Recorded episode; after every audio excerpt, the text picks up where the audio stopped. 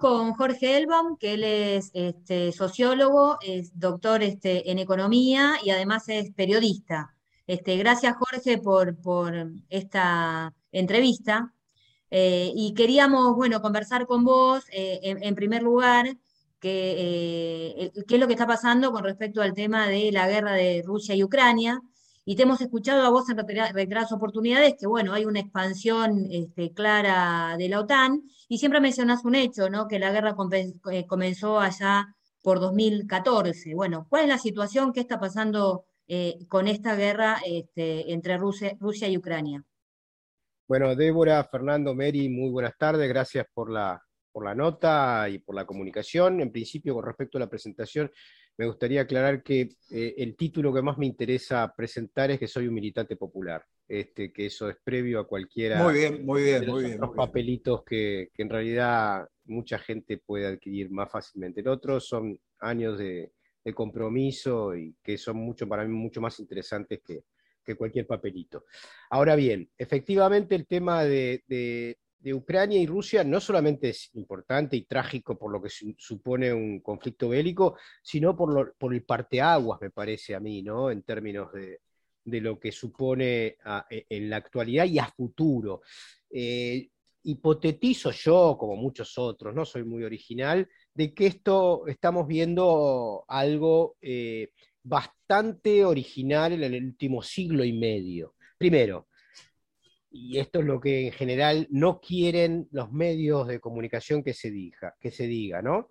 Esto es una derrota enorme de Estados Unidos y de la OTAN porque alguien, en este caso el presidente de la Federación Rusa, dijo, no se metan directamente acá porque he dado la orden a las autoridades militares nucleares de que si se llegan a meter acá, empezamos a apretar los botoncitos.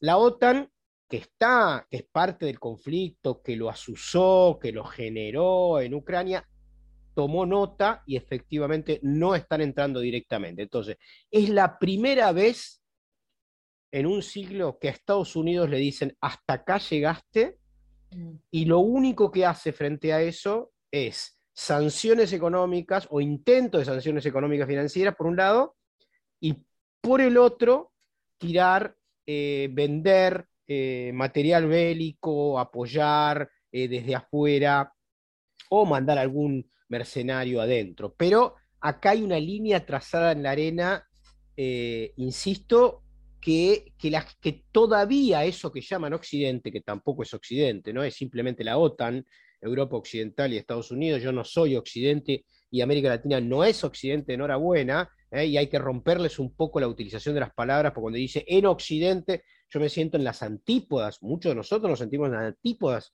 de Occidente, que, ha hecho Occidente? Ha destrozado continentes como América Latina, subcontinentes como América Latina, África, sudeste de Asia, etc. Entonces, digamos que ellos que se llamen Occidente debieran de llamarse países de la OTAN, ¿no? Más que Occidente.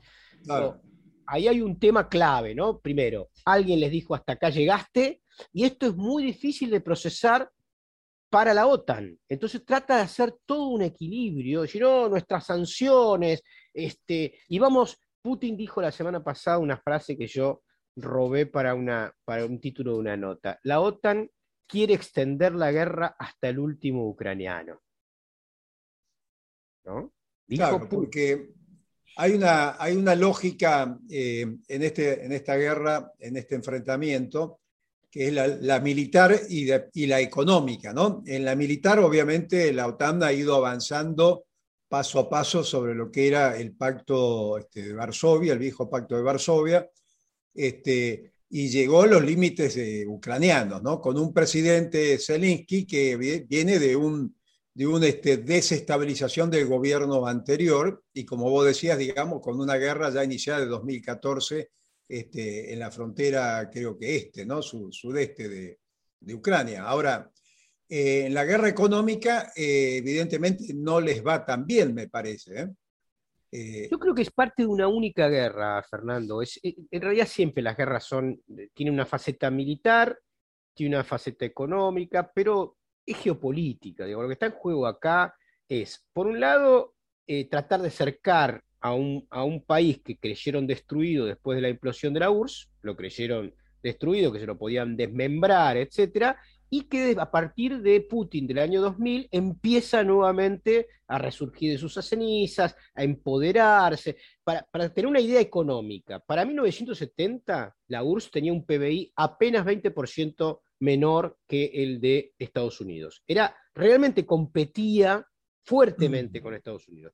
Para eh, la implosión de la URSS 1995, el PBI de la Federación Rusa, ojo que es un país, sigue siendo un país grande, pero le sacaron un tercio, casi un tercio de su territorio. El 20% del territorio de la URSS lo perdieron en los años 90. Bueno, para los años 90, el PBI de la Federación Rusa era casi el 40% de Estados Unidos. Es decir, hubo una, una, destrucción y también en términos de autoestima de lo que se llama el espíritu ruso. Y sin embargo, 20 años después, del 2000 al 2020, realmente ah, eh, Rusia ha resurgido.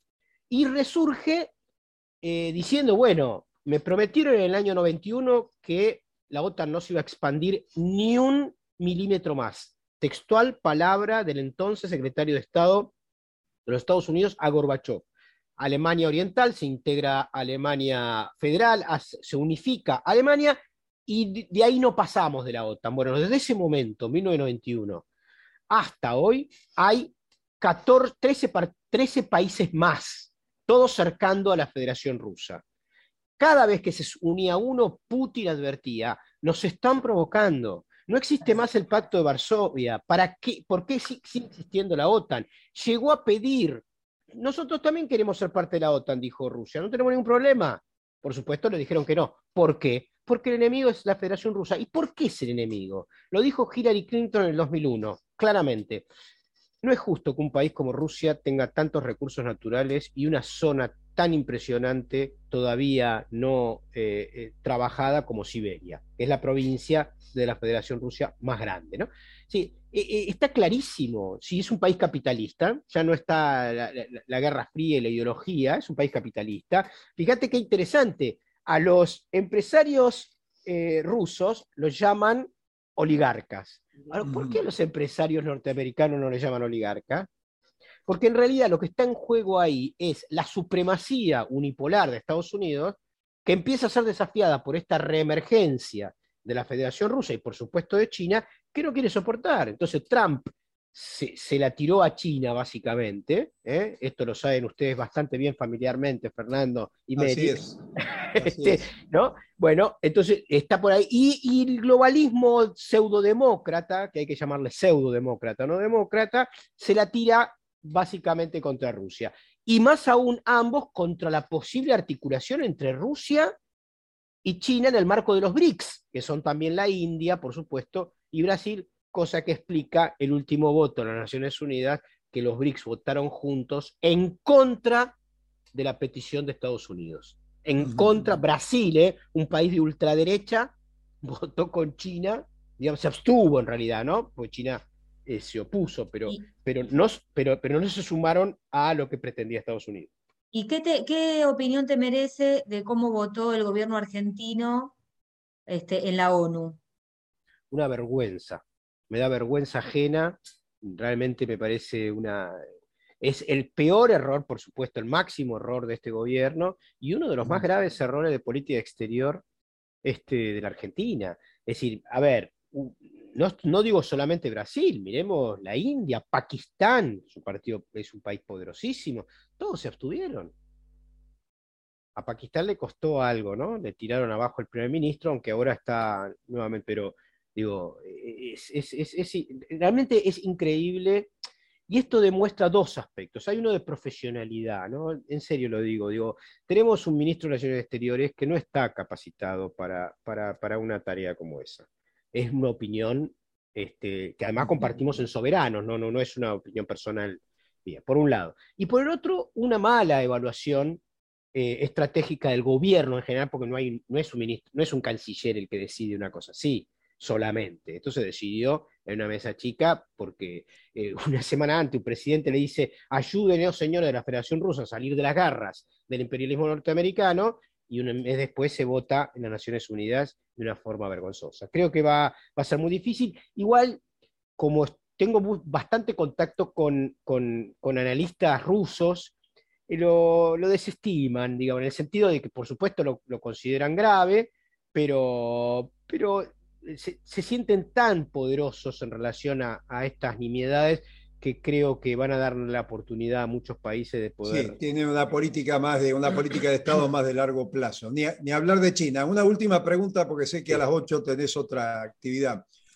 Eh, Alberto firmó la ruta del acedo, lo cual es muy importante porque es integrarnos, digamos, a un mercado de formación enorme, ¿no? No solo en cuanto a la cantidad este, de, de, población, sino desde el punto de vista del desarrollo este, comercial y tecnológico. Eh, y Cristina en su última este, alocución ahí con los parlamentarios este, europeos y de América, y continente de América Latina, eh, dijo algo vinculado a los 40 años de Malvinas muy importante. Dijo, tenemos una base de la OTAN en Malvinas. ¿Cómo vinculás este avance de la OTAN en Europa hacia Ucrania y el tema del Atlántico Sur este, con esta decisión argentina de ingresar a la ruta de la seda, ¿no? Nada menos y nada más, donde ese territorio, el Atlántico Sur con Malvinas, está en disputa. Sí, es clarísimo. La verdad es que yo relaciono la, base de la OTAN y se olvidaron de un detalle muy importante, que hay otra base, digamos, que la OTAN tiene sede en América Latina en Colombia. Es el único país de América Latina que es un asociado externo de la OTAN. Esperemos que Petro, si llega a ganar las elecciones tal cual se comprometió, eh, de, baja ese, ese acuerdo, que es un acuerdo que puede ser de baja, dado de baja parlamentariamente. Digo, la realidad es que esto que es, que es la OTAN, ¿no? y digo la OTAN porque es Unión Europea, el Reino Unido, Gran Bretaña y Estados Unidos, que es el gran exportador históricamente de la guerra y de la muerte. Eh, hace poco eh, escribí un artículo que, que, me lo tradujeron en ruso y que yo simplemente cuantificaba cuántas guerras había habido en Europa en épocas en las que eh, África o Asia no había tenido guerra, y estamos hablando de mil años. es decir, Europa es el centro del militarismo, del guerrerismo y de la muerte, no es la cuna de la civilización, es la cuna de la muerte. Entonces nosotros desde América Latina eh, creo que tenemos que hacer un esfuerzo por darnos cuenta de que eh, eh, algunos aspectos de, las culturas originarias y de nuestros vínculos incluso de desarrollo de nuestros países en las luchas anticoloniales del siglo XIX, tienen una, una, fortaleza ética e incluso de, de, vínculo internacional mucho más profundo que lo que puede ofrecer el militarismo norteamericano, heredero de ese guerrerismo europeo. Entonces, digo, eh, em, la OTAN es la expresión del vasallaje, del, neocolonialismo eh, y del control de los recursos naturales del planeta. Ellos lo, que, lo único que les interesa es garantizar eh, la, logística, la logística del desarrollo este, de, sus, transnacionales y de esa manera robarnos a nosotros yo siempre digo un ejemplo para que la gente entiende, digamos, nosotros tenemos una bebida gaseosa acá en la Argentina que tiene fabricantes argentinos, embotelladoras argentinas, etcétera, etcétera, que solamente por darnos la marca nos afanan 500 millones de dólares al año. ¿no? 500, entre 500 y 1000 millones, depende de los países. No, bueno, esa exacción de riqueza que nos hace ese, robo sistémico, y estoy hablando de una, no estoy hablando de Unilever, no estoy hablando de las, de las, que, eh, de, las que permanentemente las 10 empresas que imponen los precios este, de, los productos alimenticios básicos y controlan el 80% este, de la inflación en nuestro país. Si, la única manera es, como bien dijo el economista egipcio Samir Amin, desaparecido recientemente, hace dos o tres años, un poco más, digo, hay que desconectarnos, hay que hacer una desconexión de la muerte que... Sí, una desconexión de la muerte que implica en esta gente. Está clarísimo. Mientras más sigamos conectados informativamente, comunicacionalmente, productivamente, más daño nos van a hacer. Perfecto, Jorge. estamos cerca de las, de las 20 horas. En un minuto, la última pregunta no la puedo dejar pasar porque ha habido unas decisiones de la Corte Suprema de justicia y de, y de los cortesanos en el día de hoy con respecto al Consejo de la Magistratura. tu opinión. Ah, es, un, es un golpe institucional. Nosotros, de la misma manera que ustedes personalmente sufrieron los golpes este, eh, militares 20, eh, 40 años atrás, en términos incluso personales, digo, hoy la lógica del golpe militar amparado por la Embajada de Estados Unidos es con dos nuevas este, fuerzas de tarea que son los medios de comunicación y los tribunales judiciales. En este marco, eh, los señores estos se ponen una nueva gorra eh, cuestionando la posibilidad de la democracia. La democracia entendida como lo, como lo entiende la palabra, ¿no? El poder del pueblo. Nadie quiere decir que democracia quiere decir poder popular y el poder popular lo tenemos que ejercer y trabajar y bueno, y enfrentarnos a estos en la calle. Lamentablemente yo en un ataque de ira ayer publiqué un tuit diciendo, vamos, vamos ya, hagamos una manifestación ya, me llamaron tres o cuatro, no, converjamos, qué sé yo, bueno, yo no tengo problema, imagínate que no, no es un tema personal, creo que la única manera de parar a estos tipos, como en el 2 por 1 es metiendo medio millón de personas, un millón de personas en la calle. Si lo hacemos, estos tipos se ubican. Si no, lamentablemente esto que llaman consenso, moderación, etcétera, nos, nos va a pasar por arriba. Coincidimos plenamente, Jorge. No te vamos a dejar tranquilo, te vamos a volver a convocar. Así que a tres minutos de las 20 horas te mandamos un fuerte abrazo y te agradecemos. ¿eh? Muchas, gracias, un fuerte abrazo, muchas gracias. Un fuerte abrazo para ustedes realmente y no me molestan, me encanta compartir con ustedes, los admiro, los aprecio mucho y saben que pueden contar conmigo. Un fuerte abrazo. Gracias, un abrazo. Hasta la próxima entonces. Chao, chao.